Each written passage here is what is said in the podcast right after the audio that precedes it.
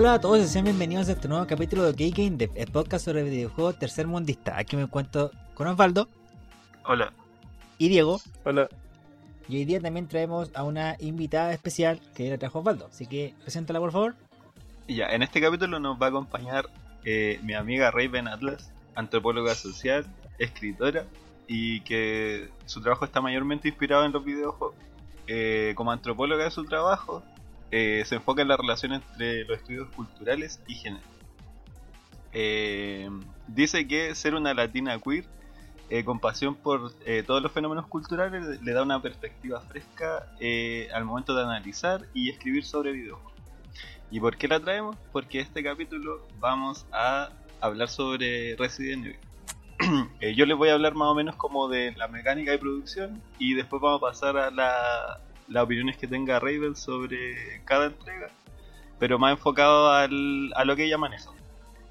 Eh, Ya, sobre todo enfocándose en narrativa. ¿Cómo Y estás? ya lo que, ¿Qué cosa? ¿Ah? Que se... Déjala que hable, po. Yo estaba esperando que esa Sí, introducción pues, tan pase profesional. Está, está- No, está ahí, está sola. Está sola frente al el pase po. Pero es que sonaba tan bonito, me hacía sonar tan profesional, tan persona de bien, que lo dejé seguir. Por favor, sigue tirándome flores. Eh, ¿Qué otra wea? Ah, ya que yo iba a decir que, eh, para que no crean que si a uno le gustan mucho los juegos, la única cuestión que puede hacer es estudiar diseño, ilustración o ser streamer. También Sí. hay otra, Hay otra Otro pregunta. Hay caminos más campo, para- hay más campo claro, como para explotar la pasión. para darse color. Eso. Ya, ¿cómo? Ahora sí, Raven, ¿cómo estás? Bien, acá saliendo recién del, del stream que hicieron del Resident Evil Village, así que vengo muy fresca con opiniones. Perfecto. Buenísima. Perfecto, me encanta. Estudiado, Eh, weón. Sí, bueno, a todo Sí. esto. Hice la tarea. Sí, a- a- justo hablando del stream, tuvo piola. De hecho, justo hablé con el Diego justo antes que llegaran, que es súper corto. Me extrañó Súper. que fuera tan corto. Sí, sí. Pero conciso. Sí, Sí, conciso al grano. Claro, mostraron el Resident 8, mostraron la demo que está exclusiva en PlayStation 5, mostraron el multiplayer y la película que va a seguir en Netflix. Eh, y entre todo esto el multiplayer está bastante feo. Sí, Es horrible. No me gustó cómo se... El gameplay no sé, porque no ha salido la weá, pero visualmente no está bonito. Sí. Y todavía me Visualmente- extraña que no sean capaces de darse cuenta que lo único que tienen que hacer es sacar mercenarios con multiplayer online y la gente va a estar contenta. Nada más. Es- imagino que es como una especie de mercenarios, pero usando como a los icónicos, a Leon, Mm. a Chris, etcétera. Parece que es un Battle Royale. feo. Parece que es un Battle Royale. Sí, Sí. yo creo. Sí, sí, un Battle Royale. Pero yo creo que va a tener opción de mercenarios, sí, es como, como no. Ojalá. No sé, pero bueno. Aparte, después del fiasco de Resistance, la verdad, no me espero mucho del multiplayer de, de estos verdad. Eh, y, a- y aparte de eso, no ha pasado nada, po. Esta semana, como que No, esta fue la gran cosa que pasó en la semana, sí, la cuestión de Resident. Eh, bueno, y antes de comenzar el capítulo, vamos a compartir las redes sociales de nosotros. Así que dale, Osvaldo. Puta, ¿por qué me tiran primero? Cagaste. El Diego, el Diego, el Diego. Ya, dale, Diego. Ya, ya. Dale, Diego. Guión bajo, playito guion bajo en Instagram y en Twitter. Osvaldo. Hyper-Ballad 2 en, en Twitter y Hyper-Ballad en Hyper.ballad en Instagram. Oh, bueno, es que sabes que uso tampoco. Oye, ya, decídete. Ya. Raven, ¿tu red- ¿alguna red social que quieras compartir? Sí, en Instagram son, soy Raven-Ofelia con PH. Ya.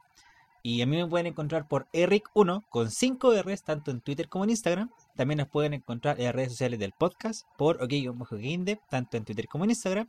Y en Twitch, también por OK-GameDev, donde estamos haciendo streaming todos los miércoles a las 9 y media de la noche. Eh, que justo ayer terminé el Spyro 2, estuvo bastante bonito el juego. eh, y me pasó algo ¿Cuánto bastante te falta chistoso. para el partner, Eric? Eh, ah, sí, de hecho que quería justo comentarle que también vamos a hacer un poco de propaganda en, en Instagram. Que eh, para ser afiliado, que es cuando uno puede empezar a tener eh, suscripción y weá, son 50 seguidores y vamos en 44. Así que falta. Uh, Wow. este año Sí, lo hacemos. sí, Este año lo claro, hacemos. si, si todavía no nos sigue, por último, si no nomás, no es necesario que nos vean. Ojalá nos vean, pero si no. Vean acá. Claro. Y también quería aprovechar de compartir que eh, esta otra semana vamos, voy a empezar a jugar las ranked del LOL. Que era que se me ocurrió jugarla en vivo. Y lo más seguro es que juegue con el Osvaldo si es que es de Tinca. Va a ser un par de dúos. No- no y- sé, Qué Hermano, oscuro, no qué quiero- oscuro. Claro. No quiero saber nada del LOL por hoy. güey. y eso, así Sí, que. para la gente que no le gusta el LOL, para que no asista a la, a la Claro, avisa el tiro para que no Como vayan, un warning, weón. Claro. De hecho, el Diego creo que no va a estar, Mm, por lo visto. Lo más seguro. Y eso es, pues. Así que, sin más preámbulos, parte nomás, Baldo. Ya. Eh, oye, yo tengo que retomar un poco porque ya hablé un poquito de esto, de como del inicio del género Survival Horror y con ello el inicio de Resident Evil, en el capítulo que está dedicado al Survival Horror. Mm. Y bueno, ahí le- ya le había contado pues, que Resident Evil es el como el padre del término Survival Horror. Es un juego de Capcom, el primero sale en 1996, de- está dirigido por Shinji Mikami. El juego tiene sus bases en eh, como dos, ¿cómo se llama? Referentes principales. Uno es Sweet Home y el otro es Alone in the Dark. Sweet Home es de un eh, desarrollador muy conocido dentro de Capcom, que es Tokuro Fujiwara. Fue productor de Mega Man, eh, de and Goblins, y el juego era un RPG por turno eh, de horror basado en una película japonesa. Eh, los personajes podían morir a través de la historia, era como muy gráfico así, o sea, pixel art, pero muy gráfico con como con, con las cosas que pasaban, pues, ¿cachai? No sé, gente cortada y la wea. Eh, y estaba como basado en la colaboración de los personajes, y lo más importante es que había como puzzles, recolección de ítems, y tenía backtrack. Tú tenías que volver a revisitar lo- los niveles que ya habías visitado. Eh, entonces toman como referencia a ese. Y Alone in the Dark, que es un juego de la mayoría, o sea, como mayoritariamente de recolección de ítems para resolver acertijos, eh, con files que te profundizan como la historia, como el setting.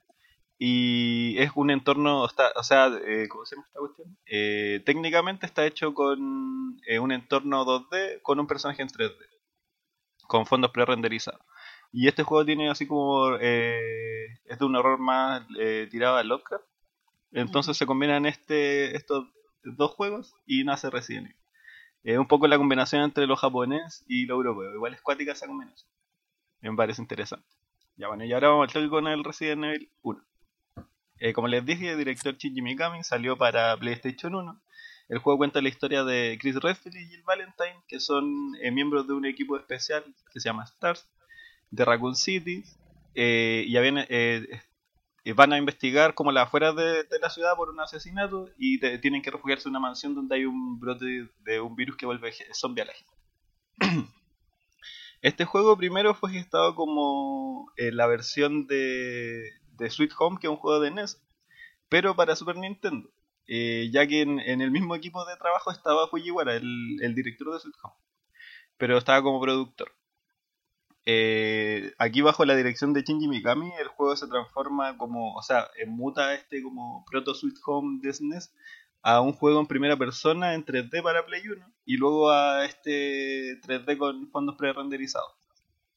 Pero el, eh, siempre el concepto detrás fue que tuviese énfasis en puzzles, en la gestión del inventario y en la exploración. Y estos tres elementos funcionan como los pilares del género del survival horror.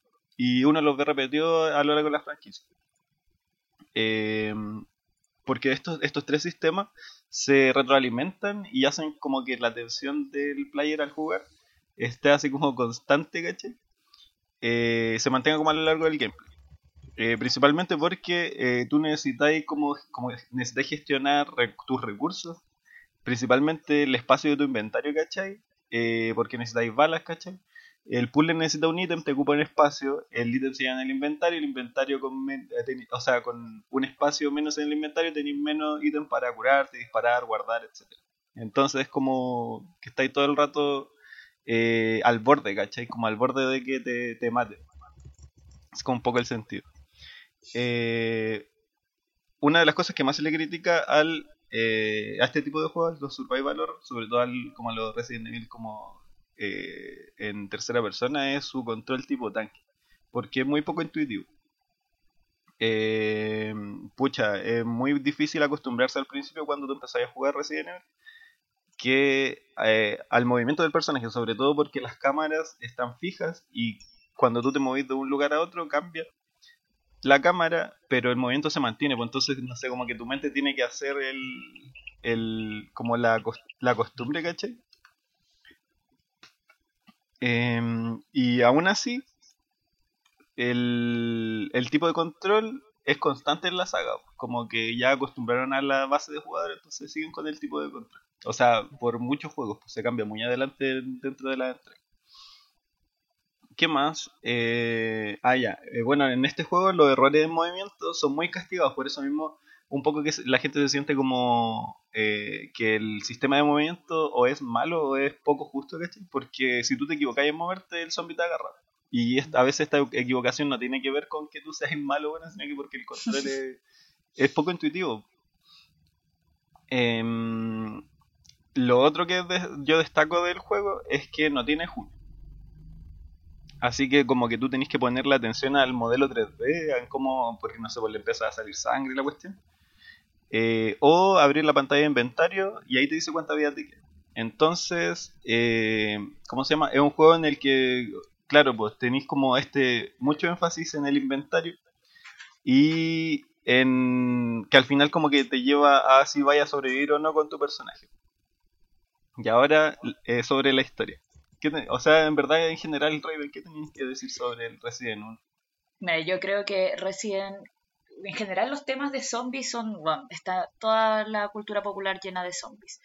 Y generalmente las películas de zombies son las películas de cine clase B, onda, algo que tú ves para reírte y para encontrar lo ridículo.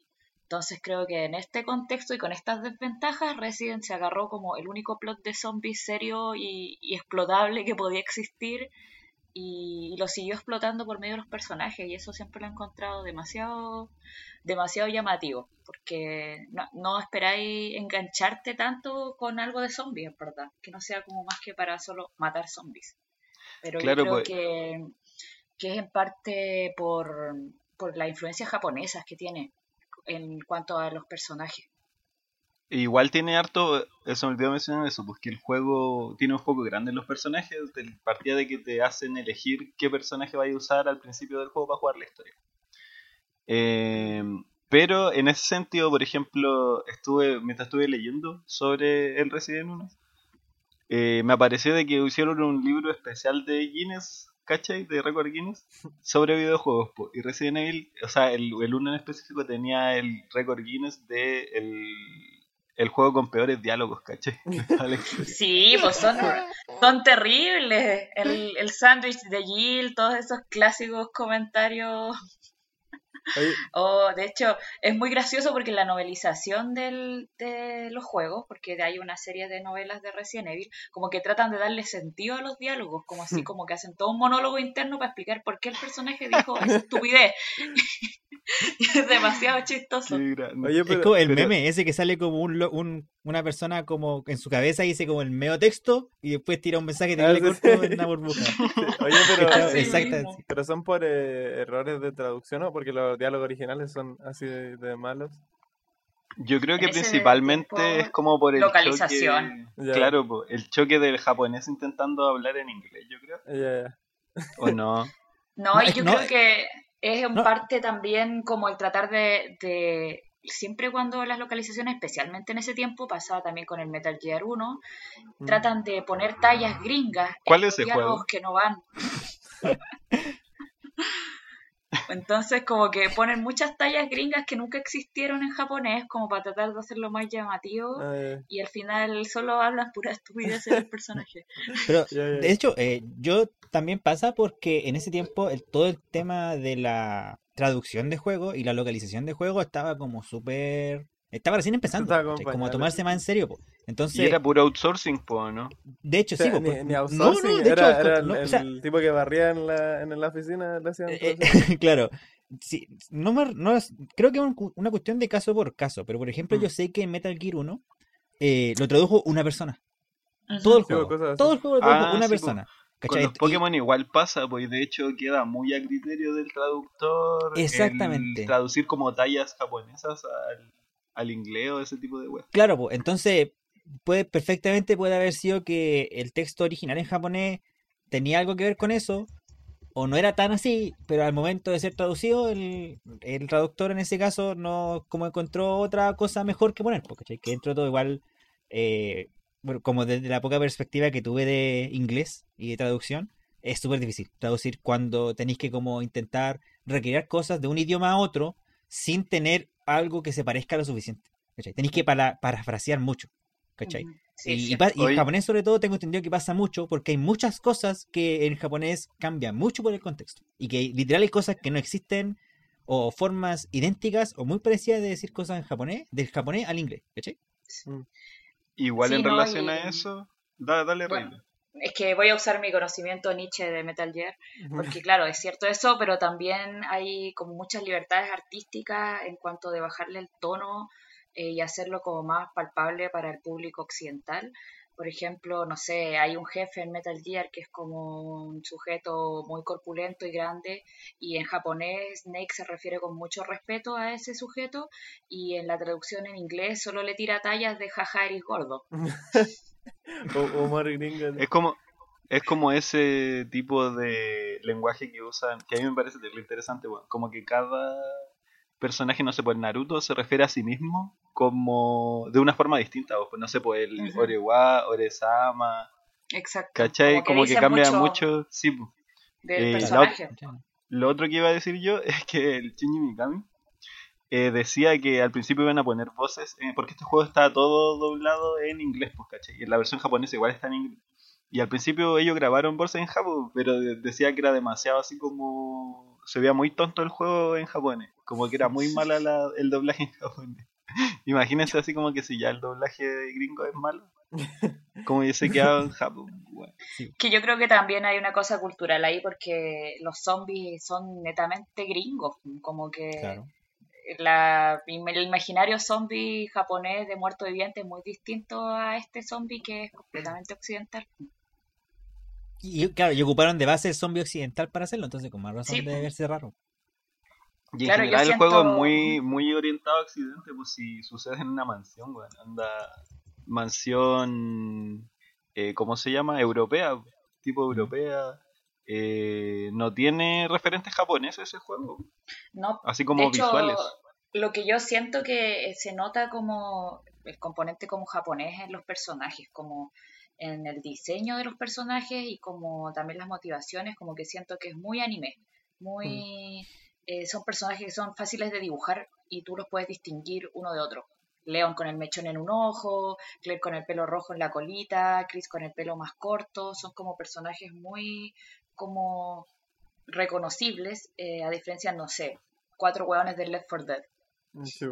Claro. Que, también están basados como en arquetipo gringo de películas. Claro, pero aún así son menos reconocibles que, no sé, pues Ada Wong y Claire y Jill, tú las ponís una al lado de otra y sabéis bien cuál es cuál, e incluso por su ropa puedes como distinguir más o menos qué personalidades tienen. Mm.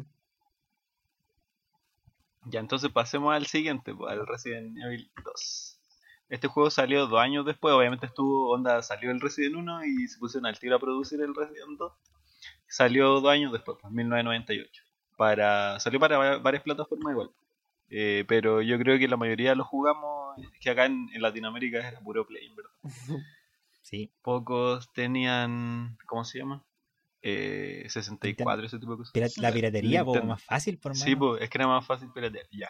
Entonces, aquí el director cambia. A mí me impresionó demasiado esto porque no creía que en una segunda entrega ya habían cambiado el director. El director del Resident Evil 2 se llama Hideki Kamiya y es el, el mismísimo de Platinum Games. el director de Bayonetta. Sí, pues, director de Bayonetta. Fue director de Okami y escribió la historia de Okami.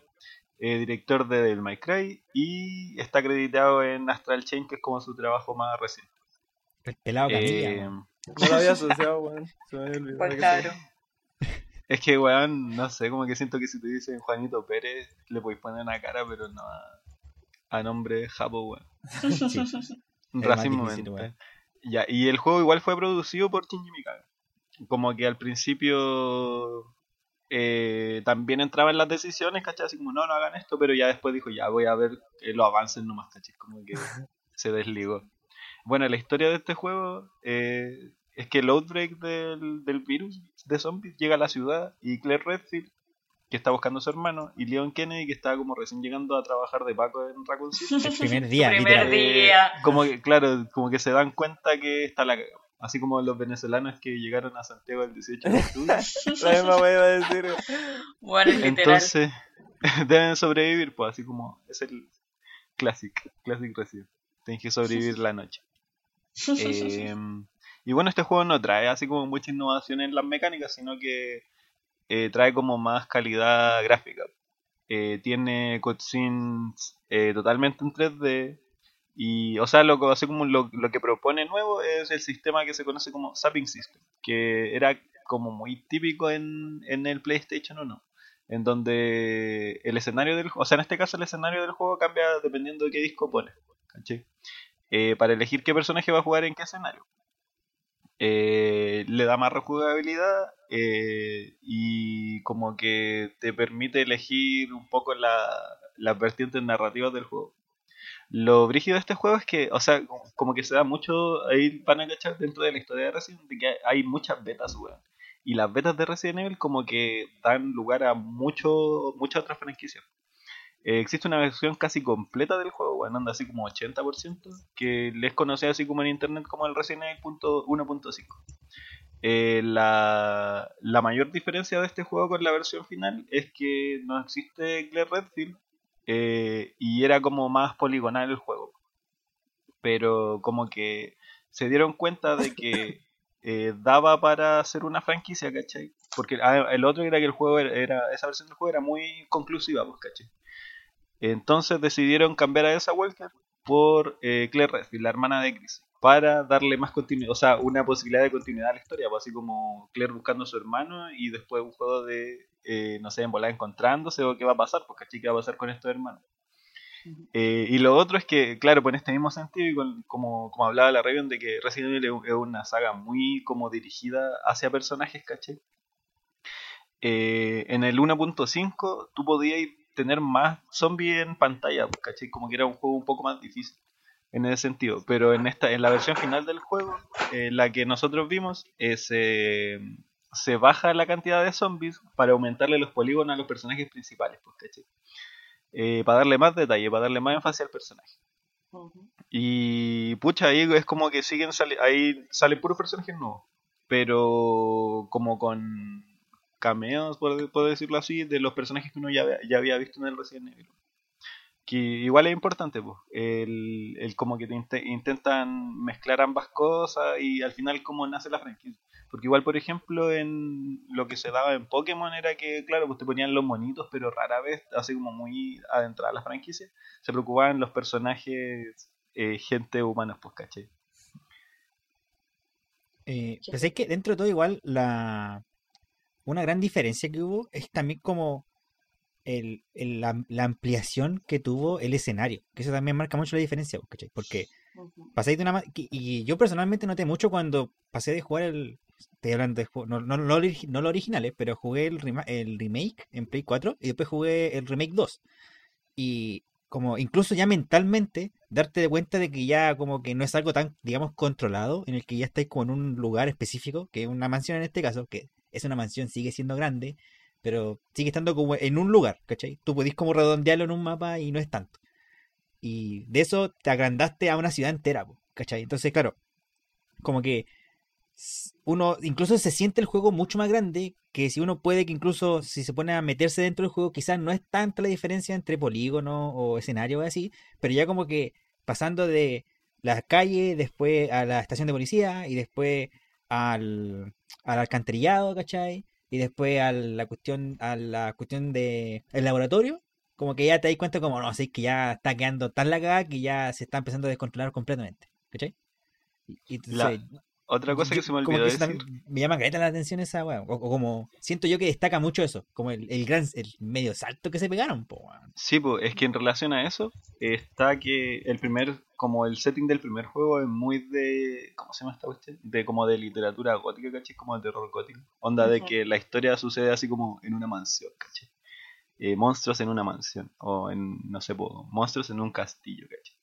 Y la cuestión es que acá decidieron darle, eh, así como siguiendo la línea de ya vamos a enfocarnos mucho más en los personajes, vamos a subirle la, la calidad visual, ¿cachai? Más polígono, etcétera decidieron hacerlo todo más cinematográfico, pues, ¿cachai? Más tirado a lo hollywoodense. Entonces ahí te entra mucho lo que es eh, ciudad, explosiones, ¿cachai?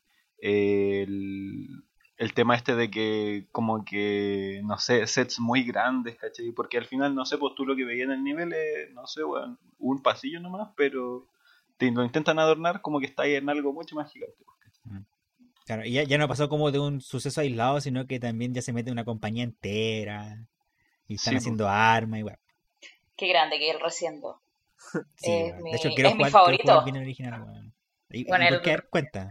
El Resident 2 original es mi favorito porque yo siento que ahí se empieza ya a afinar lo que es Resident full y empiezan a usar muchos elementos como partiendo por la ciudad, lo que tú decías y siento que es como muy el salto que se dieron, no solo en cuanto como a esta sensación ya de, de zombies en la ciudad, sino que también en el sentido de que hay que caracterizar una ciudad. Entonces hay un alcalde, hay un tipo en las armerías y todos tienen como pequeñas historias y está el jefe de policía y el periodista y te ponen como estos pequeños personajes incidentales como para ir caracterizando la ciudad y le da como mucha vida al juego y cómo también se relacionan como los personajes con estos personajes secundarios, aparecen eh, los Birkin eh, del laboratorio, entonces como que empiezan a, enriquecer más que como en una mansión abandonada que ya, claro, tienes, tienes como a tu set de personajes eh, jugables y a los supports que tú tiras a la mansión, pero acá no, pues acá ya hay como un universo porque es una ciudad donde vivía más gente. Y ver cómo Leon y Claire interactúan como con este ambiente es muy, muy rico y es como lo que le empieza a dar mucha personalidad a los personajes. Y también siento que se vale mucho de las mecánicas del juego para lo mismo, como es el caso de los objetos que Naru decía de que son como tan importantes en Resident, que siempre ha sido muy centrado en el backtracking, en recoger objetos, en descartar objetos para eh, hacer priorizar otros. Y en Resident 2 recuerdo que algo que me marcó mucho es como las pequeñas descripciones de los comentarios que decían los personajes al recoger objetos o acercarte a objetos. Como por ejemplo, no sé, hay una escena del enfrentamiento de Ada Wong y Leon Kennedy, que es como el interés romántico principal de, de este juego y un poco de la saga. Y en un momento Ada como que aparece que murió y antes había estado apuntándole a Leon con la pistola y todo esto en unos polígonos de mierda. Pero, pero tú estás ahí sintiendo este asunto y claro, Eida como que aparentemente cae y muere después de haberle apuntado a León con un arma y queda la pistola tirada ahí. Y claro, yo pensando que en volada, yo así como 12 años jugando esto, pensando en volada me apoyar la pistola de Eida Matanga. Y me acerco y como que la descripción dice, oh, en verdad, nunca tuvo balas y aún está tibia por el agarre de Eida. Y ese detalle yo lo encuentro pero increíble para un juego que solo que podría ser solo de zombies. Qué, oh, ni idea eso, qué brígido, weón. Y claro, la Eida nunca le quiso dispararle al Perkin de León, entonces nunca estuvo cargada el arma, y claro, eso ya... No, pero y es cuático como, como que León diga, diga, y está tibia, así como que piensa muy, como cercanamente en Eida. y eso también eso te iba a decir, pues de que, claro, pues como que está esta cuestión de que tú tenías dos personajes que investigan el mismo escenario, pero los como las cosas que dice cada personaje al analizar los elementos de ese escenario son distintas, por eso te dice mucho de cómo piensa el personaje. Y yo creo que igual como una, quizá una última cosa de destacar de Resident 2 es que, eh, corrígeme si estoy equivocado Raven, pero supuestamente, me estoy adelantando un poco ya, pero con la serie de Resident 6 por fin se supo cuál es el canon original del Resident 2, que tengo entendido yo que es Claire A y Leon B. No, pero eso ya se sabía. Ah, eso se tenía de antes. Ah, perfecto, ya. que como que tenga entendido que antes igual era como la media discusión, porque que como justo esa misma mecánica del juego de que, bueno, en total son dos escenarios y dos personajes, entonces tení Claire A, Claire B, Leon A y Leon B. Y si juegas, por ejemplo, Leon A, sí o sí voy a jugar Claire B y viceversa. No, y pasa esto generó como toda esa discusión, porque así como puta, pero entonces, ¿quién chucha hizo cada hueá? No, pero creo que había salido, no recuerdo bien cómo fue que se supo, si fue una guía o fue eh, por la continuidad, pero ya se tenía claridad, pero no era como aceptada mundialmente, como que había que irse a un foro a preguntar, pero claro, con el remake ya quedó como, como grabado en piedra. pero claro, igual es interesante porque cambian acciones y cambian cosas sustanciales como, o sea, son súper chicas, pero que igual importan a los personajes. Por ejemplo, en León A hay un beso de Ida y León, en León B no lo hay. Mm, y, oh, León B es canon, pues, así que se quedó sin beso el pobre Perkin de León. Creo que hasta el día de hoy no da un beso. Sigue poniéndole empeño el cabrón. El sin, sin máximo. Ya, mira, eh, después del, del Resident 2, obviamente viene el Resident Evil 3. Pero este juego tiene una historia un poquito más interesante en cuanto a desarrollo. El director de este juego es otro ah, distinto al del Resident 2 y del eh, Resident 1. Se llama Kazuhiro Aoyama. Y él fue como el game designer, por decirlo así. El diseñador del, del modo cuarto sobreviviente del segundo juego. Imagínense que, ese modo del cuarto sobreviviente es como un extra, tipo mercenario. Como que te dan que tú partís con un personaje, con un inventario con cierto tipo de ítems, o sea, cierta cantidad de ítems, y tenéis como que pasar eh, todos los niveles sin morirte, ¿cachai? No es así como que es más de... ¿Cómo se llaman este tipo de juegos? Es como arcade, ¿cachai? Tipo arcade. Eh, ¿Cómo, se llaman, ¿Cómo se llaman esos juegos? que estaban antes en maquinitas, así. No, no, es que como, es como el género en sí, pues, de que, o sea, como que la weá no tiene ninguna historia. Ah, creo pues. que sí tiene historia en verdad, pero no. ¿Cómo se llama? No tiene como el, el peso, ¿cachai? Como el peso narrativo que tiene la historia principal de Resident Evil, porque al final es como un agregado. Mm. Ya, la cuestión es que trabajó en eso, trabajó en el Dino Crisis 3 y, del, y en Play 1 como, o sea, salió el juego en Play 1 entre muchas otras plataformas. Eh, también el juego, el Resident Evil 3 fue producido por Shinji Mikami. Este es un momento clave de la franquicia porque eh, termina el Resident Evil 2 y se empiezan a trabajar muchos proyectos en paralelo. Y estos proyectos iban dirigidos a distintas plataformas, pues, ¿caché? Entonces habían distintos equipos de trabajo encargados de eh, hacer distintos Resident Evil para distintas plataformas. O como bueno, un enredo de mierda dentro de Capcom. eh, se comienza, o sea, esta, esta producción estaba orientada a salir a la siguiente generación de consolas. Eh, o sea, mira, lo que pasó, olviden la weá que dije, Juan. He enredado, he enredado, no se preocupen. Eh, había, termina Resident Evil 2, o sea, la producción, sale el juego de la web, y se comienza una producción de una secuela. La secuela estaba orientada a salir a la siguiente generación de consolas. Y también se empieza el trabajo en un spin-off que contaría qué estaba pasando en Raccoon City, ¿cachai? Mientras eh, ocurría la historia del Resident Evil 2. Y ese iba a salir para PS1. Y por contrato con Sony, eh, Capcom debía chipearle tres juegos de Resident Evil con un número en su en su título, pues, ¿cachai? O sea, tres juegos de la saga principal, no spin-off. Entonces, este Resident Evil, imagínense que está siendo producido por un güey que hizo un modo de juego extra para el Resident Evil 2, eh, pues, ¿cachai? Eh, se pasa a llamar de Resident Evil Nemesis, ¿cachai? A Resident Evil 3 Nemesis, porque eh, necesitaba Sony que le sacaran un Resident Evil 3, ¿cachai? Entonces este juego entra un poco en lo que es ser un spin-off, ¿cachai? Pero solo como por estas cosas de la producción eh, quedó como de la línea principal. Bueno, la historia cuenta los eventos que ocurrieron en Raccoon City durante el outbreak del virus eh, se muestra que Jill Valentine sobrevivió en el Resident 1 y cómo está intentando huir de la ciudad mientras la persigue una arma bioorgánica de Umbrella. Y ayudada por el equipo, se encuentra con los mercenarios de Umbrella que también está ahí como para limpiar la, ciudad y la eh, bueno, el juego en cuanto a gameplay trae elementos nuevos como un giro en 180 grados, eh, se cambia antes en el Resident 1 y el 2 si habían escaleras cortitas tú tenías que apretar el botón de acción para subirlas acá lo cambian y la hacen así como eh, navegable sin apretar el botón de acción como para hacer el juego un poco más fluido eh, hay como en ciertos momentos del juego tomas de decisiones que te van a cambiar lo que vaya a tener que hacer según lo que decidáis se agrega un sistema de crafteo de municiones explosivo al, al entorno, ¿cachai?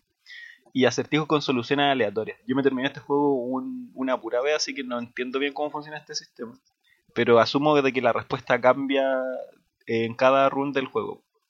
Eh, no sé cómo, cómo será porque no sé, pues yo estoy acostumbrado a los acertijos de Resident Evil que son como eh, lleva este ítem a otro lado y no sé, pues después así como un, un, un mini puzzlecito, pues, ¿cachai? Eh, en este juego se introduce la a la franquicia el minijuego de los mercenarios, que es donde tú agarráis como un personaje con su, su set de armas y tenéis que hacer puntos matando solo. Eh, igual es muy de la mano con el diseño del cuarto sobreviviente. Igual que en este juego se va muy, muy, muy por la acción eh, la trama en general. Como que, bueno, hay explosiones, hay pruebas explosivos, pues, bueno, explotan las weas por todos lados, ¿cachai? Como que siento que este juego, no sé si puta más adelante un spin-off Resident Evil 3D Mercenaries, se siente como eso, weón. Como que es una historia pequeña, pues, ¿cachai? Una historia muy pequeña de cómo Jill sobrevive a la ciudad, a Ludwig en la ciudad, y muy acción, pues, ¿cachai? Como que ya empieza a dejar de lado esta cosa de eh, el survival horror, como del que, bueno, estés a punto de morir, aparte de que, no sé, pues te agregan giro en 180 grados, eh, te agregan también una mecánica de esquivar, ¿cachai? Esa misma. Entonces el, personaje ya no se siente tan eh, impotente frente a las amenazas que te, que te entrega el juego, De, hecho, piensa que hay una partida el juego con una metralleta, bo, Ah, ese toque. Yo no me acuerdo mucho de este juego. Sí, de hecho yo me acuerdo porque, bueno, de partida la weá obviamente te ocupa dos espacios de inventario. Es como lo que más me acuerdo. Y era súper brígido, por, por, eso mismo, porque antes era como ya entráis y no sé, po, si jugáis con Chris en el Resident 1, partís con un cuchillo de partida, ¿cachai? Y con Leon con su pistola normal y con Claire igual, ¿cachai? Y de repente partí en este, el juego parte de hecho con una explosión. Jill, no sé cómo, sobrevive de una explosión de no sé dónde Chucha estaba. Así, sale volando. obvio. Sí, sale volando, claro. Y y empiezan a perseguir a los zombies, ¿cachai? Y tenéis tu metralleta grande y después cuando vayas como a entrar y dentro de las primeras acciones también del juego como entrar como al, al como ese garage que hay, como esa bodega y hay caleta de zombies atrás tuyos, po. Eh, como que se nota al tiro que el cambio el cambio drástico que hay ya de como algo más controlado, de como que tenéis esta cantidad de zombies acá, ¿cachai? O, o algo como lo que había mencionado antes con el reciendo. Ah, ya no, bueno, hay, tiren todo nomás y también tiene que sobrevivir de una manera u otra, bueno. Como que se dejan de, de, lado la sutileza en este juego. Claro, exactamente. Ya no hay para nada sutil. Eh, y puta, eh, ¿qué comentario hay como del juego? Aparte de los personajes. De hecho, yo, eh, como algo que podría comentar Rey bien igual, creo yo, como que también me llama mucho la atención, es como la cómo amplían cada vez más el tema de los personajes. Como ahora ya los mercenarios, ponte tú, sobre todo Carlos, es como súper importante ya en esta entrega. Po es curioso el fenómeno del Resident 3, me parece, porque claro, se siente como un spin-off. O sea, y una cosa que encuentro muy entretenida de los Resident, de los primeros igual, es cómo estas historias pasan como con diferencias de horas y cómo se van entrecruzando, tú ves como el antes y el después de la ciudad, etcétera. Y los personajes cómo inciden en esto, pero una cosa curiosa del Resident 3, yo creo, es que eh, Nemesis es lejos lo más recordado de este juego, pero no tanto Carlos Oliveira, a pesar de que tiene un rol súper importante. Siento que Carlos revivió con el remake cuando le hicieron un guachón. Pero anteriormente. Oye, pero igual Nemesis es como el símbolo de la franquicia también, pues bueno. Sí. Claro, y para haber aparecido igual en un juego que siento que no es tan eh, importante a nivel serial como el 2, pero claro, Nemesis quedó muy icónicamente y no tanto quizás Carlos. Eh, Jill no, Jill sí quedó. Y de hecho, yo creo que aquí fue cuando Jill también se hizo una de las favoritas de la franquicia. Oh, recordé una anécdota respecto de Jill. Que cachai que me contaba, el Nico pues, me contaba que su tío le decía que cuando él jugaba Resident Evil 3, jugaban porque Jill usaba falda, weón. Como que la weá fue, era muy como rompe esquemas el hecho de que Jill usara falda, como una minifalda, porque esa weá nunca se veía. Sí, pues además se le veían los hombros porque está como con esa especie como de peto. Y mm.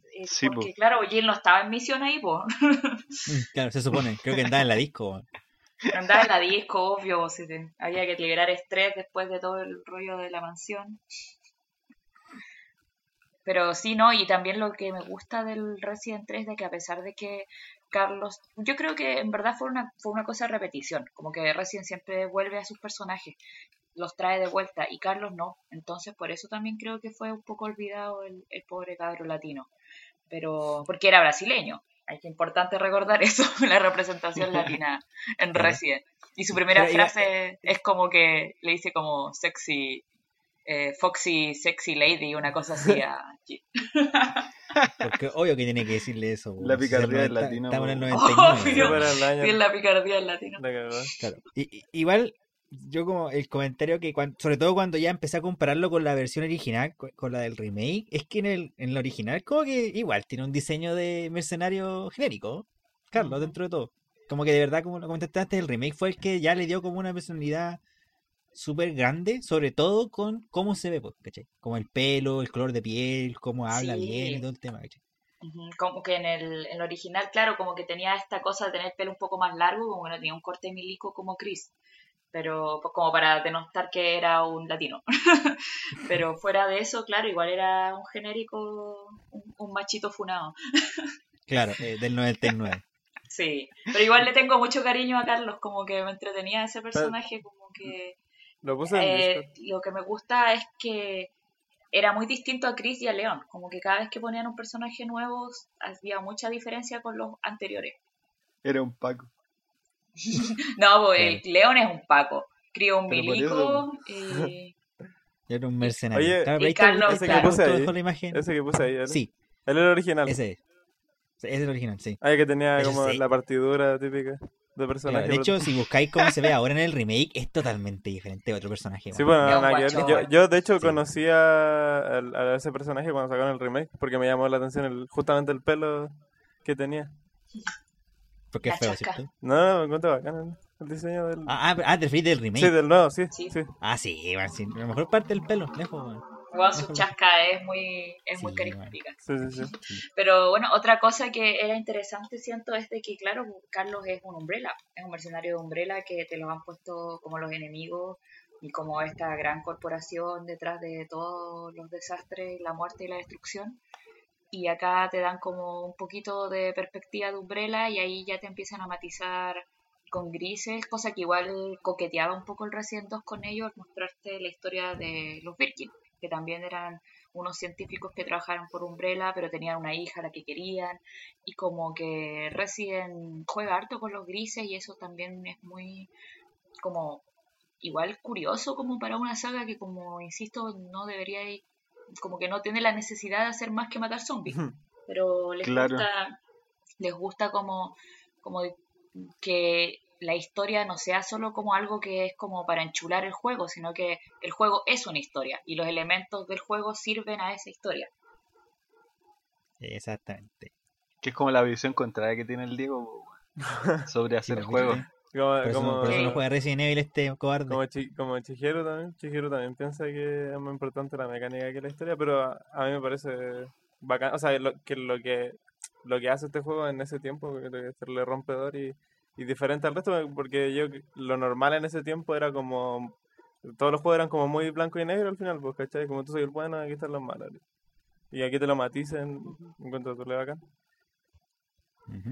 Claro, si León se enamora como de Eida, que es una espía, que en verdad es mala la cabra. Y acá igual Jill tiene un poco de onda con Carlos, a pesar de que Jill antes tenía onda con Chris. Entonces se, mm se complejiza esta cosa. sí, no, si es novela, esta asunto, una novela. y después de eso, este me gusta harto, me llama caleta la atención, weón, lo que viene ahora. El Resident Evil Code Verónica. Grande. Este juego sale en el 2000, weón, y de verdad es muy como sustancial el cambio gráfico que hay, porque puta, salió primero para la Dreamcast. Eh, pero sale un año después que Resident Evil 3, pues, ¿cachai? Pero eh, obviamente por el cambio de generación de consola. Bueno, el, Resident Evil Code Verónica es el juego que terminó siendo el, comillas, spin-off, pero que no iba a ser el spin-off, pues, ¿cachai? Resident Evil Code Verónica es el sucesor narrativo de Resident Evil 2. El director de este juego es Hiroki Kato, eh, escritor de Wesker Report, que es un documental como de que te muestra eh, las como cinemáticas de todos los Resident Evil hasta la fecha, este salió, el Wesker Report salió junto con Code Verónica, como con una versión eh, remaster, etcétera, ¿cachai? De Code Verónica y es narrado por Wesker. Y es el escritor de Resident Evil Gaiden igual. Grande. Entonces ti- tiene como mucho, mucho peso narrativo el juego. Eh, te cuenta la historia de Claire y Chris Redfield. Eh, y claro, pues imagínense qué hubiese pasado si eh, Claire hubiese sido Elsa Walker, pues. Como una persona no relacionada con Chris, pues no habría más, no habría más juegos, pues. Eh, que puta, en esta, en esta, en esta entrega te muestran la historia de Claire que va a buscar a Chris a una como a una base de Umbrella, le habían dicho que estaba así como en Europa, la buena la, la, la atrapan como los jefes de seguridad y se la llevan como a una cárcel, ¿cachai? Y ocurre en ese setting el- la historia. Eh, vuelve Wesker, ¿cachai? Que es como el, el villano... No sé, creo que es como el villano favorito de la saga, weón. Sí, Sí, totalmente. Pero Lejos le da y le da así como mucha más profundidad al universo o sea yo creí que creía que este juego le daba profundidad narrativa al, al este pero por lo que hemos hablado antes como que está en la sutileza en verdad la profundidad de- del universo de Resident Evil. Eh, bueno en este juego es como así como rompe esquemas en cuanto a lo que venía haciendo Resident Evil porque cambian los fondos pre-renderizados de, de los escenarios por fondos full 3D, ¿cachai? Entonces la cámara ya puede empezar a, a interactuar con el mundo, con el entorno 3D y se mueve en algunos momentos, pues te sigue, te sigue el personaje en, algún- en algunos momentos. Eh, se conserva igual la cámara estática, pues, esto de que, o sea, la cámara fija en verdad, pues, de que tú entras a un lugar y hay una cámara en cierto lugar, ¿cachai? Y de ahí tú no la podís mover de ninguna forma a menos que la cámara elija, o sea, la hayas programado para que siga el personaje, ¿cachai? Em, eh, creo que este juego no es el más popular de la saga, pero es como uno de los más acl- aclamados por la crítica. De hecho, así como que... No es el más ¿Cómo? popular porque la gente es débil. Sí, pues, es que esa es la weá, pues como que este juego en, en cuanto a producción, por el tema que les decía, de que no es, eh, como que, no sé, comercialmente no es uno de los, de los juegos de la saga principal. Eh, la crítica también, pues, eh, no sé, pues mandaban la weá como a, a las revistas de videojuegos y los buenos le ponían codename Verónica, entonces cuando los buenos iban así como a buscar el juego, no existía, ¿cachai? Eh, porque se equivocaban en el nombre, como que, bueno, tuvo muy, muy mala juego. Salió en la Dreamcast. Sí, y salió en la Dreamcast, ese, es el- ese es el tema, pues Sí. iba a ser exclusivo de Dreamcast. la primera Wii U. Eh, y bueno, este juego está dentro, eh, creo que es como el número 69 de los mejores juegos de todos los tiempos, weón. ¿Cachai? Eh, Merecido. así de brígido. De los 100 mejores juegos de todos los tiempos. Eh, al principio estaba pensado para salir solo en Dreamcast, pero se la tuvieron que arreglar para sacar en PS2. Eh, salió, ahí salió con, como con Verónica X, con el Wesker Report. eh, porque nadie tenía Dreamcast, pues, ¿cachai? Nadie compraba el juego. El juego en Dreamcast eh, vendió un millón de copias. Oh. Y obviamente yo creo que ahí hay contratos, pues Capcom hizo un contrato con Sega y les dije- el contrato no se puede, era así como ya, tenemos que vender cierto número de copias y lo- se los dejamos como exclusivos y si no, nosotros buscamos otros lados para otras plataformas para vender, para llegar También de repente por tiempo. Sí, Claro. también de repente lo hacen por tiempo, así como ya después de cierto tiempo podemos sacar este juego en otras versiones. Ya, y cosas que me parecen interesantes del desarrollo era que en, en este tiempo habían dos equipos trabajando en dos juegos distintos, en, en el Resident Evil 3 y en el Resident Evil Code. Y tuvieron que coordinarse, ¿cachai? Porque este juego eh, también tiene el giro en 180 grados, pues, ¿cachai? También tiene los propios explosivos, ¿cachai? Imagínense si el... ¿Cómo se llama? Si el Code Verónica no hubiese tenido esta como mejora en los sistemas de combate, como en la calidad de vida del juego, eh, como que igual se hubiese sentido más anticuado que Resident Evil 3. Que Resident Evil 3 ya se siente más viejo solo por lo, como por las gráficas del juego. Pero como que mecánicamente hubiese quedado desactualizado el Code Verónica, entonces ahí hubo que tener una coordinación terrible máster entre los equipos de producción. pues, ¿cachai? Que probablemente alguna persona se repetía, ¿cachai? O mandaban a un weón a avisar así como, oye, implementamos esta weá en el Resident 3 para tener que implementarla en el Code Verónica.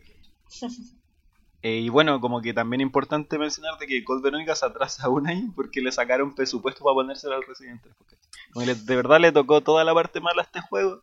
Y aún así es una muy buena entrega. eh, y bueno, demasiado aclamado. Así como que Eh, ahora las opciones para jugarlo están, no sé, pues Play 4 y la cuestión. Y de verdad, no sé, vale la pena mucho el, el jugar este juego. weón.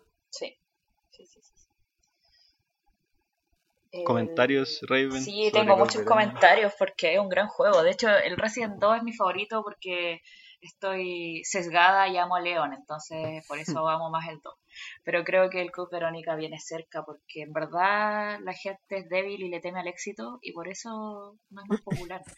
Porque es un juego tremendamente difícil. Onda, acá los puzzles ya se van al espacio, así unos backtracking enfermos. Pero es un desafío eh, y se empieza a complejizar el asunto también en cuanto a la, a esta- a la novela que llamamos Resident Evil, a esta novela llamada Resident Evil, que ya es una novela venezolana ya Code Verónica. La cago. Onda, tenemos líos amorosos, tenemos líos familiares, hermanos que no se pueden encontrar, eh, tenemos villanos malvados que antes eran como tu capitán, al cual respetabas tanto. Bueno, las mejores tropes de la vida están todas acá. Y lo que te decía de cómo vuelven personajes, cómo va siguiendo como la continuidad de ya, ¿y en qué está en este mono ahora? ¿Y en qué está este otro? Entonces, volvemos a retomar a Chris del 1 y a Claire del 2 y para ver en qué están y máxima vuelve Wesker de que si bien es uno de los villanos más importantes, el villano más importante de la saga, yo creo. Ese weón se había muerto en el 1. Claro, pues este weón no había vuelto a aparecer, pero aún así eh, te insinuaban siempre de que sí, en bola sí, estaba atrás de todo, porque en el 2 Ada Wong estaba trabajando para él para recolectar el virus y en el 2 William Birkin era como su amigo de la U. Y entonces como que siempre hay pequeños rastrojos de Wesker, que es como este ser omnipotente y omnipresente, y acá vuelven Gloria y Majestad. Además te vuelven a tirar mansiones, pero además te ponen un mundo más grande que explorar. Y Claire acá le toca a ella tener su romance infructuoso, porque nadie puede ser feliz en Resident. Y eso también como que les da nuevas dimensiones a los personajes, como que desarrollan mucho este cariño fraternal que tienen Chris y Claire, a pesar de que Chris se manda solo y se va a cambiar y dice, no, en verdad, yo voy a ir a matar zombies y chao hermana, nos vimos. Y Claire, durísima, no, vamos a buscar a, a Chris. Y todas esas cosas como que ya, ya sabéis qué es Resident, ya sabes quiénes son sus personajes, ya sabes cuáles son sus motivaciones. Y esto es un poco lo que les mencionaba también acerca como de, de que los juegos son historia. Entonces ya acá creo que la gente está siguiendo la historia. Y acá no solamente quieren matar zombies, sino que quieren saber qué pasa. Y eso A yo mí creo me que es un parece. cambio.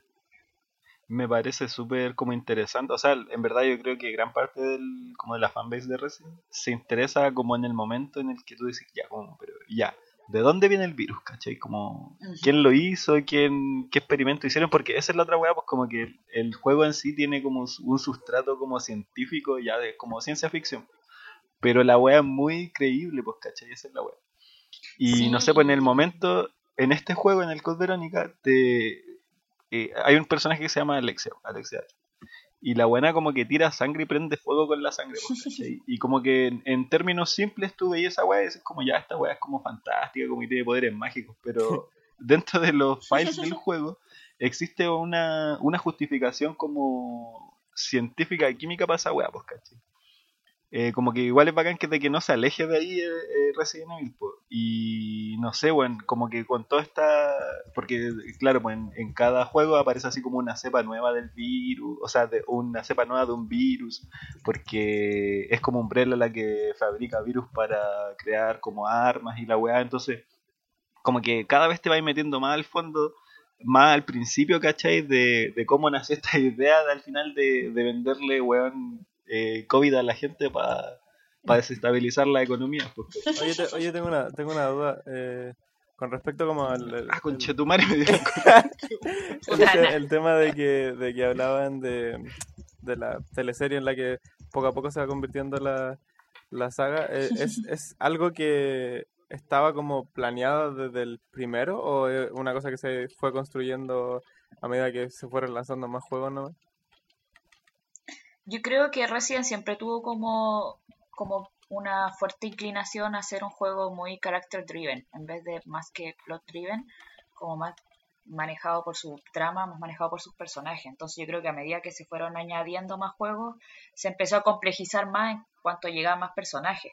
Entonces creo que es como una mezcla de ambas, como que siempre tuvieron la intención de que fuera muy de que tener menos personajes carismáticos para llamar la atención y claro, a medida que van saliendo más juegos y pueden poner, por ejemplo, más cutesy o mejorar los modelos, ya te podéis dar más libertades. Mm.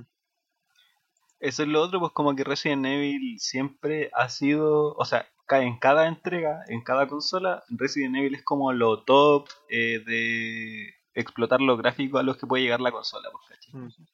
Visualmente. Igual es cuático, weón. Y eh, con respecto como al guion, eh, yo tengo entendido que en, puta, en, los dos, en los dos primeros juegos trabajó un puro guionista, ¿cachai? Pero después como que se introdujo, o sea, un guionista que a la vez era, no sé, pues, diseñador, ¿cachai? Que la hacía todo al final dentro del team. Pero después se integró al equipo un guionista así como tal, ¿cachai?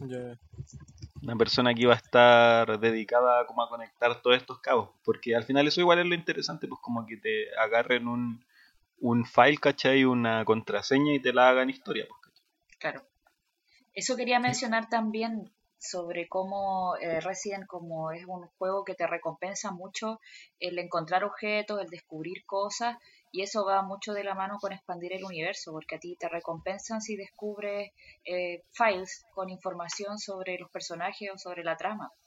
Entonces como que eso podría solo recompensarte el encontrar armas o el encontrar cualquier objeto aleatorio, pero también te están dando como un incentivo para que descubras más de la propia historia. Ah, claro, porque por ejemplo en el Resident 6 pasa de que hay como estos medallones y si tú los juntáis como que ya desbloqueáis los modelos de la web. Pero también desbloqueáis información, o sea, esos modelos tienen información así como de historia del el modelo como tal, porque ¿cachai? Así como quién es este personaje, qué hace y por qué, weón. Claro, a, mí me pasó eso, no solo de caracterización, sino que además de cómo se creó este virus, como lo que explicaba eh, recién en Naru sobre como los poderes de Alexia o los Wesker Reports, como que es mucho de reports, como de que hayan, de repente tú encuentras como pequeños eh, cartas escritas por personajes que ya ni siquiera están ahí, así como un tipo aleatorio que se lo comió un zombie y antes de morir alcanzó a escribir como dígale a mi esposa que la amo mm. y lo dejó tirado y tú encontráis eso y claro, después te bonifican si tú encuentras todas las cartas a la esposa y eso no te agrega nada como en jugabilidad, no te dan un arma por eso ni nada, pero le da un poco más de profundidad decir como, oh, acá había un científico que amaba a su esposa y se lo comió un zombie, qué pena. A, mí me pasó eso en el 1. Igual fueron como, quizá un poco, no tan no, no rebuscadas, pero como esos detalles chicos que uno encuentra en el Code Veronica en el 2. Pero cuando jugué el remake específicamente, eh, en, con dos cosas de historia me pasó. Uno fue con la. ¿Cómo se llama? La, el monstruo. Que era una cabra que. Lisa. Ah, sí, Lisa. Ya. con Lisa. Que me pasó con primero con ella. Porque, bueno, obviamente uno, yo decía como hay un monstruo inmortal y nada más, pues yo eso era lo único que sabía, pues, ¿cachai? Con la típica weá que te persigue, pues. Claro, exactamente, pues. Y después empecé a seguir jugando, ¿cachai? Y empecé a cachar y obviamente terminé más triste que la chucha porque ahí conocí la historia de la familia entera, pues, ¿cachai? Como el del papá. De hecho, era como la parte donde se escondió el papá y como comentaba de su familia y después de la mamá. Y, por ejemplo, cuando terminé como matando al personaje porque muere, ¿cachai? Que es porque estáis como en la tumba y una tumba y la tumba justo está, era el cadáver de su mamá y como que dentro de toda su conciencia que le queda, que se acuerda de la mamá y como que botáis la cuestión, algo así era, como que botáis la cuestión y ella se, da cuenta que está la mamá ahí y se tira a, salvarla, como algo así, ¿cachai? Y bueno, obviamente ahí quedé más triste que la cresta de partida, pero siento que ahí se, ahí se dio eso, ese fue como ese momento de que, chucha, eh, en base a, a los a los extras que, que, yo perfectamente hubiera quedado desde comienzo a fin de como es un monstruo que se murió, se cayó una cuestión, ya listo, sigamos, ¿cachai? Pero al final sube como todo el background de la weá. Y del segundo, que ya este como súper obvio, pero que también me dejó para adentro porque no tenía idea, era el tema de la contraseña del, de uno de los científicos del laboratorio, que era Ada, ¿cachai? Entonces, que comentaba de cómo eh, su contraseña era la su pareja en ese momento. grande Eida, wow. grande Eida, de hecho. Y la contraseña era Eida, entonces se da a entender de que Eida está metida en el juego desde literal el primero y que ella era parte o estaba como metida de una u otra forma en los como laboratorios de Umbrella que estaban escondidos en la mansión, pues, ¿cachai? Entonces, Porque, claro, de ahí vaya a seducir a ese weón para quedarse con, su, con la contraseña, para, por eso Claro. mismo. exactamente, pues, ¿cachai? Entonces, como este es como la- Perkin le va a poner mi sí. nombre de contraseña a esta weá. Oh, Claro, la entonces, wea. Es, es- es muy. Es, es- es como. Bacán cómo logran eso, ¿cachai? Que, Claro. como- como- eso es como elemento narrativo, ¿cachai? Oye, Eh, en- después de que salió el Resident. Evil Code Verónica, eh, salieron varios spin-off igual. Eh, Resident Evil Survivor, que era como un juego de primera persona, eh, como que igual contaba una historia X, ¿cachai? Resident Evil Gaiden, eh, ambos salieron en el 2000, eh, que creo que Resident- el Resident Evil Gaiden es para Game Boy Color. Sí. Resident Evil Survivor es para, es para Play 1. Y luego salió el 2001 el Resident Evil Survivor 2, que estaba como ambientado en la historia del Code Verónica, pero tenía la misma mecánica del Survivor 1. Y después de eso, así como que imagínense como estás trabajando en... O sea, todos los años sacando un Resident Evil, weón, sin, sin parar. Aunque sea... ¿Cómo se llama? Aunque sea spin-off. Y después de eso decidieron sacar un remake del Resident Evil 1 el 2002 para GameCube. Eh, este juego obviamente eh, volvió a ser dirigido por Shinji Mikami. Eh, como que él se dio cuenta de que el primer juego había envejecido como las weas, como suele pasar eh, con los juegos de Play 1. Y el- la GameCube, eh, con sus capacidades como gráficas, le permitía hacer una obra mucho más cercana a su visión original de lo que él quería lograr con Resident Evil 1. Claro. Eh, el tema es que Shinji Mikami anuncia en una conferencia que van a relanzar todos los juegos que habían salido de Resident Evil para GameCube. Así como en un acuerdo de o sea, no sé, como de cooperación entre Nintendo y Capcom, ¿cachai? Eh, y que desde Code Verónica en adelante eh, todos los juegos eh, serían exclusivos para las consolas de Nintendo. Em, se, él revisa el guion, ¿cachai? Se le agregan elementos nuevos a la historia. Como lo que decía el, el Eric, pues, de la aparición de Lisa Trevor, que es la hija del arquitecto de la mansión donde ocurre la historia del primer juego. Y además se agregan zonas eh, nuevas en el juego, pues el- como que te extiende caleta la experiencia, igual la hace muy diferente. Eh, junto con mecánicas nuevas como los ítems de autodefensa y los Crimson Head, que son zombies que pueden volver a, a vivir si no, no los quemáis, ¿cachai? Como que tenéis que ya mucho más gestión de inventario y de aprenderte la eh, dónde, va- dónde van a quedar, o sea, como tener un mapa mental del- de la mansión y todo ese tema. Que ya como que tú lo lograbas y, por ejemplo, si habías jugado al Resident Evil 1, te acordabas más o menos dónde estaban las cosas, pues, ¿cachai? Y qué objeto tenías que ir a buscar para resolver cierto acertijo. Pero esto como que te cambia la experiencia, entonces sí o sí tenés que volver a, a aprender, pues, a aprender a jugar. Eh, acá eso sí se vuelve a trabajar con fondos pre-renderizados. Pero esta vez con mucha mayor calidad. Porque no tenía sentido. eh, o sea, como que la GameCube daba para renderizar un entorno completo en 3D y personajes en 3D.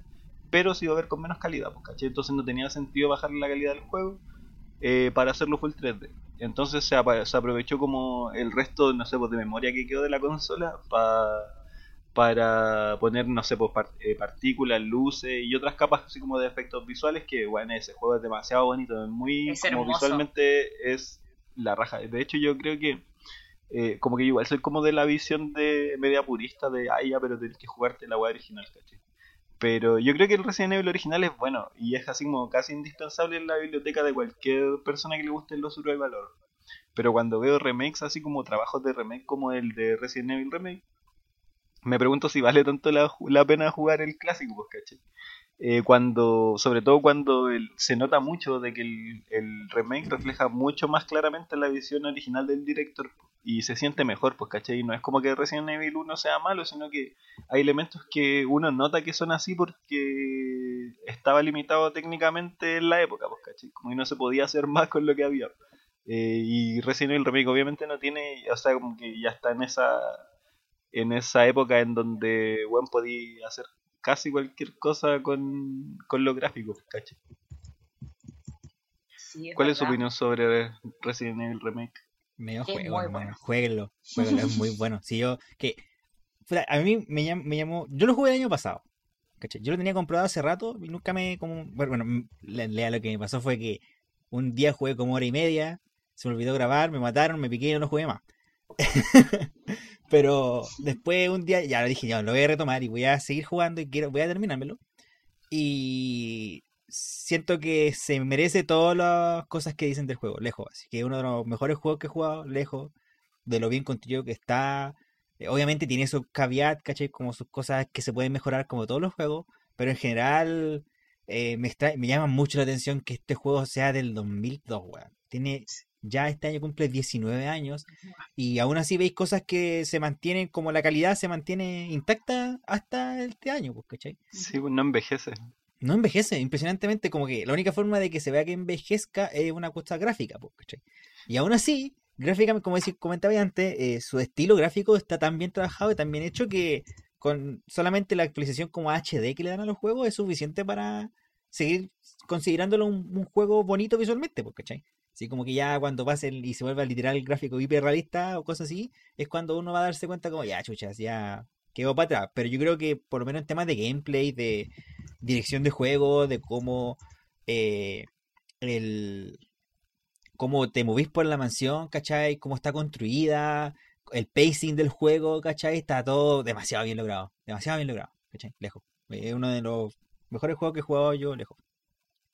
Sí, totalmente. Yo creo que la potencialidad de, de este juego es de que respeta mucho el original. No es como el remake del 2, que a mí me encanta, pero yo ahí creo que sí es necesario jugar el 2 original, porque son juegos distintos, son juegos completamente distintos. En cambio acá, claro, tal como dices de que respeta mucho la visión original, es como una cápsula del tiempo. Y como si le hubieran dado las herramientas para poder hacerlo de nuevo con buena tecnología, es esto. Aparte que, claro, expande la historia un montón, como que eh, mejoran los diálogos, entre Claro, otras de cosas, entonces ya... Claro, ya no te tomáis, ya no te reís de los pobres cabros, ya ahora te los Sí, tomáis te en tomé el serio. juego más en serio. Ahora sí. le, le tenéis pena.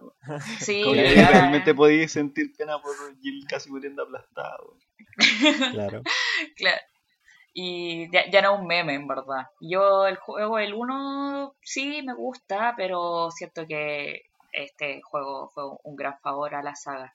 En verdad fue Oye, pero acierto. A mí me pasa con este juego de que, como que en el momento que salen weas así, me doy cuenta que hay un punto en la historia, weón, de los videojuegos en donde ya las weas no van a envejecer mal, weón. Sí, Como que Sí, eh, tienen cierto, no sé, pues, gráficos, mecánicas, ¿cachai? Porque igual es- este Resident Evil Remake es fruto de muchas iteraciones anteriores, pues, weón. Entonces como que ya tenían refinadas las mecánicas y ese tipo de cosas. Y lo único que le faltaba era refinarse la- los gráficos nomás, pues, ¿cachai? Pero como que claro, pues aquí decís como, weón, eh, yo creo que de aquí en 30 años más no vaya a ver rara esta weá porque ¿qué, qué, qué otra weá puede venir, weón? No sé, como gráficos Claro, y realistas como en el Death eso- Stranding, pero eso no le va a agregar nada Sí, más. No va a que, ser mejor. pon- que le paguen a un, autor, a un actor para poner la cara no te, no te da nada, en verdad, como que no te Eh, asegura mira, el único gran problema que tiene este Lo que juego. yo creo que Ah, no, perdón, termina tú, sí, mira, porque mi otro comentario era nada que. Ah. No, es que eh, es que lo que pensaba, lo que decía el Naru, así como claro, los gráficos hiper- hiperrealistas y eso es que más que preguntarnos por los gráficos tenemos que preguntarnos por la dirección de arte. Y la dirección de arte Sí. del Resident Remake 1 es preciosa. Eso. Sí, no, lejos. Pero- sí, yo, lo, lo único, el único gran problema que tengo de este juego cuando salió es que salió para GameCube nomás, weón. es- Siento yo que hasta este momento, Ah. y hasta por lo menos el Resident 4, las decisiones de sacar juegos en ciertas consolas eran bastante Oye, malas pero ¿era exclusivo de ¿qué querés que GameCube te eso? diga, weón? Era Sí, exclusivo pues, de es GameCube. De que hecho, fue por un este juego no se que pudo jugar- entre Capcom y Sí. entre Capcom y, y Nintendo, ¿cachai? Para como potenciarle, es que como que puta, tienen que No, no, vender, po, sí, weón. po. No, Entonces, no, mira, sí, sí, el- hay una historia. De hecho, hay un video, yo lo vi, de un canal que he recomendado harto aquí, pero de Mad Mad Muscles.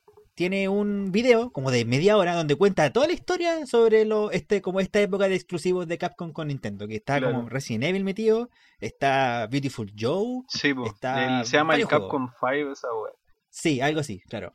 Eh, pero es como principalmente una estrategia de Nintendo para recuperarse como de la bola de raja que le hizo Sony en, en la generación anterior y el miedo que tenían porque le volaran la raja con la Play. Ah, ya, ya, ok, ok. Y, y no sirvió de nada, claramente. obviamente. Volví a. Sí. Oye, eh, no, yo Claro. que- yo, quería retomar el, eh, lo que mencionó la Raven de la dirección de arte, y es que ah, es verdad, muchas veces se habla caleta de la cantidad de polígonos que tiene la cara de, de el one de Death Stranding, weón, De Norman de Reedus. Norman Reedus, weón, eh, pero eh, en verdad eh, yo creo que, por ejemplo, el Death Stranding, eh, cuando avance, avance en lo gráfico, a lo mejor se queda obsoleto, ¿cachai? Pero, por ejemplo, juegos como el, el Shadow the Colossus, o juegos como el, Weón, qué preciosura. el, el Dark Souls, el, el primero, siento que eh, tiene una dirección de arte impecable y que hace que eh, no dependan de los gráficos para verse bonito. Cuando dependís mucho de los gráficos para verte bonito, eh, te quedas obsoleto a los tres años, pues, bueno. Pero si te enfocáis en la dirección de arte, salen juegos como esos.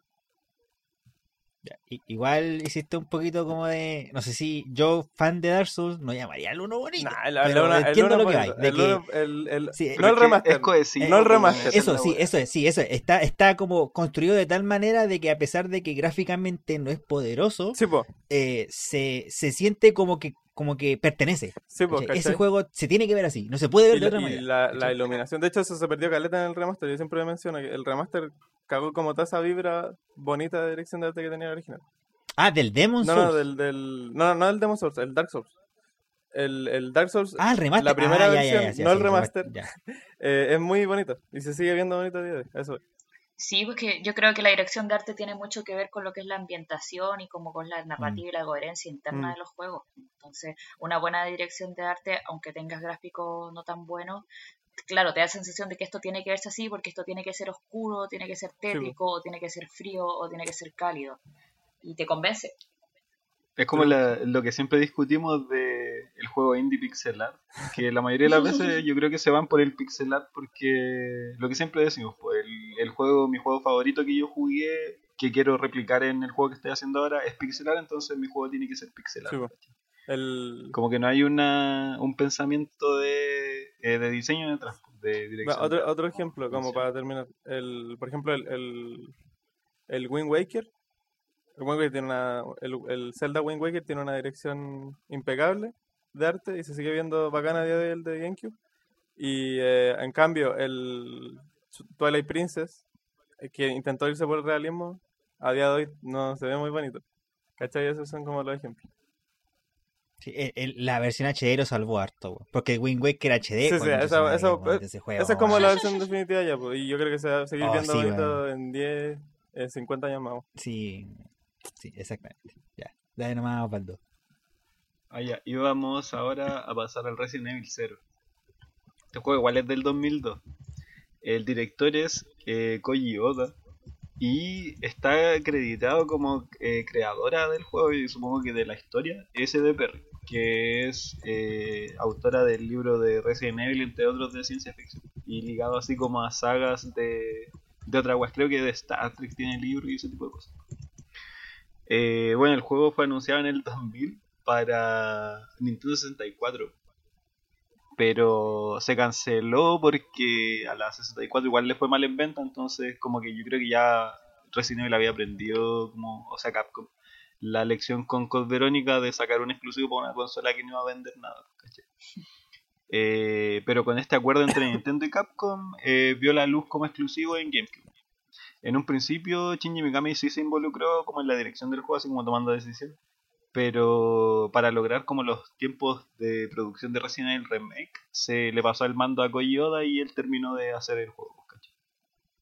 En el juego se controla a Rebecca Chambers que es una personaje que tú encontrás en la mansión del Resident Evil 1 pero antes de que llegue a la mansión que es del equipo beta eh, o sea el bravo de los eh, de los stars Eh, lo- los otros stars que tú usas que Jill Chris Wesker son del, del principal, pues del alfa se llama, ¿cierto? Supongo.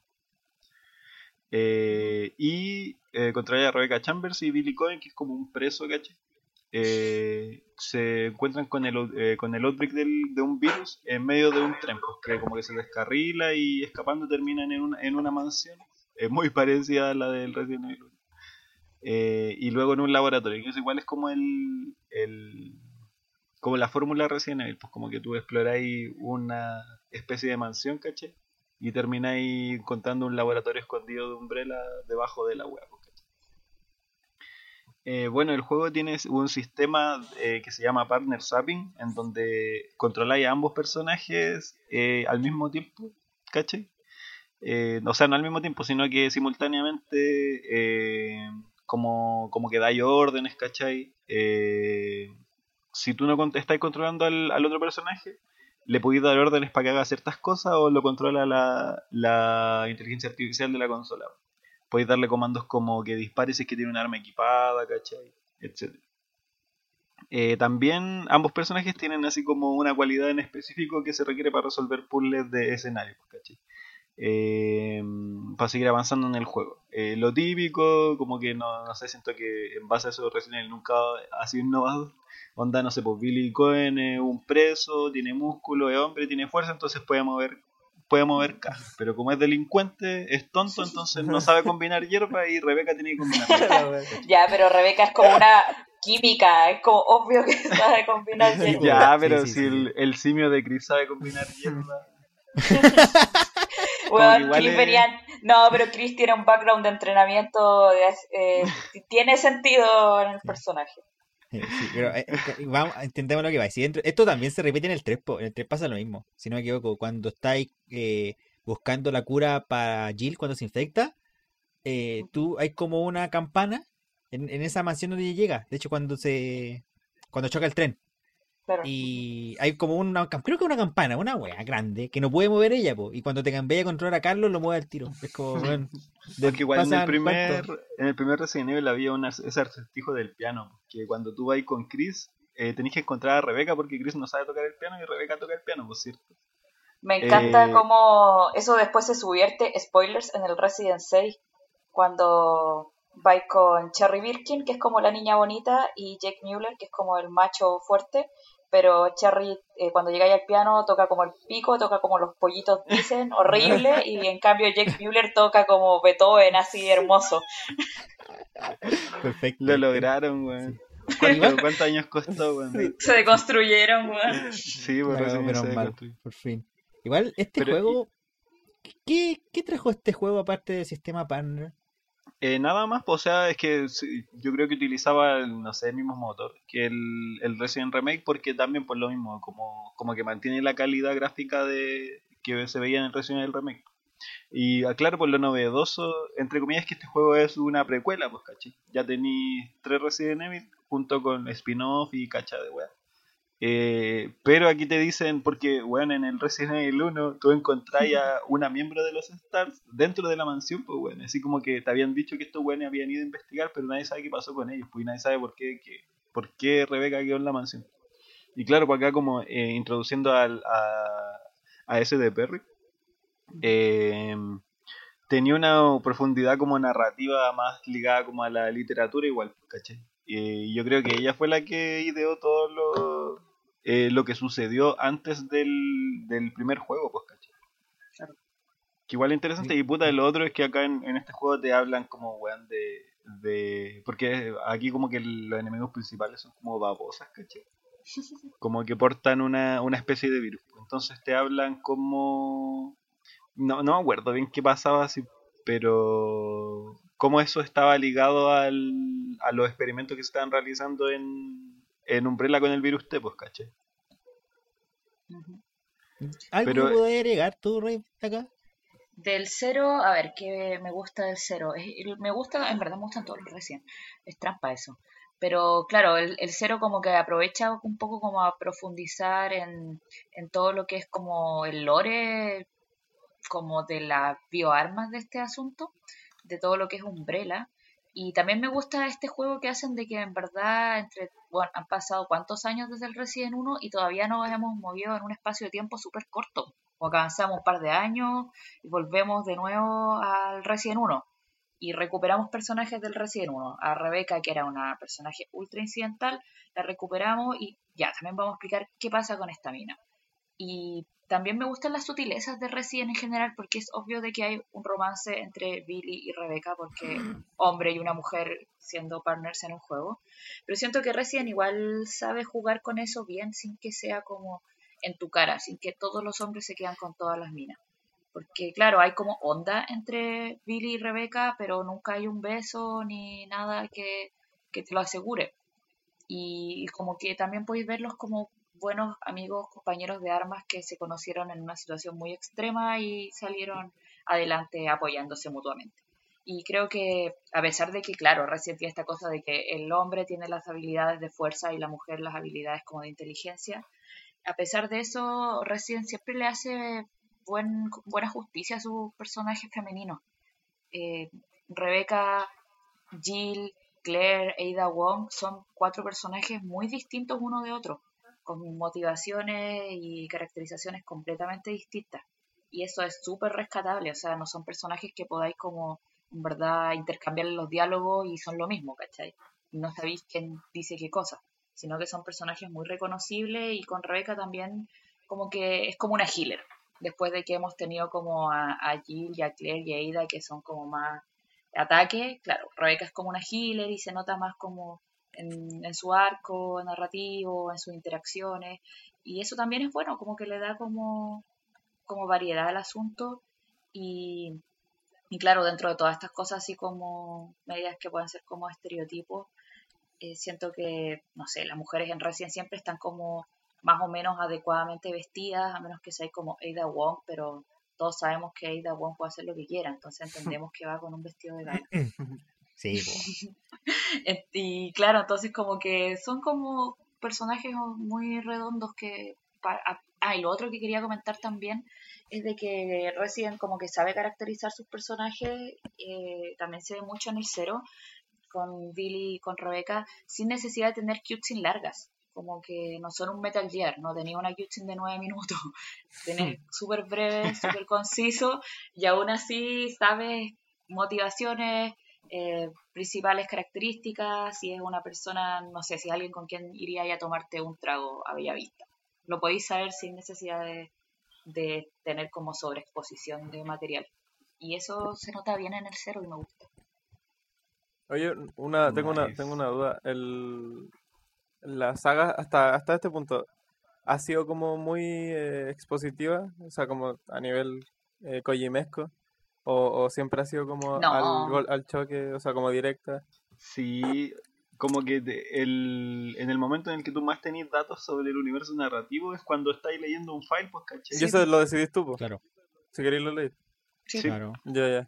Claro. Claro, yo creo que el juego en sí te da como lo justo, lo justo y necesario, como te presenta a los personajes como para que sepas distinguirlo entre ellos, sepas sus motivaciones, sus gustos, y claro, si quieres expandir ya el lore y saber como quién era el papá de tal tipo, o qué, por, o por qué Leon llegó tarde a su primer día de pega, claro, ahí lees los files y te sale así como... ¿Por qué llegó tarde, weón? Porque estaba carreteando porque había terminado con su polola. Vengo a, funar a Leon Kennedy. Vengo a funarlo. Estaba destinado a quedar solo, weón. Lo siento. Él había, lo habían pateado, se fue a carretear, estaba triste, se quedó dormido con caña, la picó, era su primer día, él quería ser pago porque quería ayudar a la gente, un niño muy ingenuo. Y llega y de repente como que ve un cadáver tirado en la carretera y dice, qué weá, y ya empezó su desgracia. ¿Qué dije? Pobrecito, sí. Y hablando de Leon. Oh, de veras, ahora viene el en la timeline el Resident Evil 4.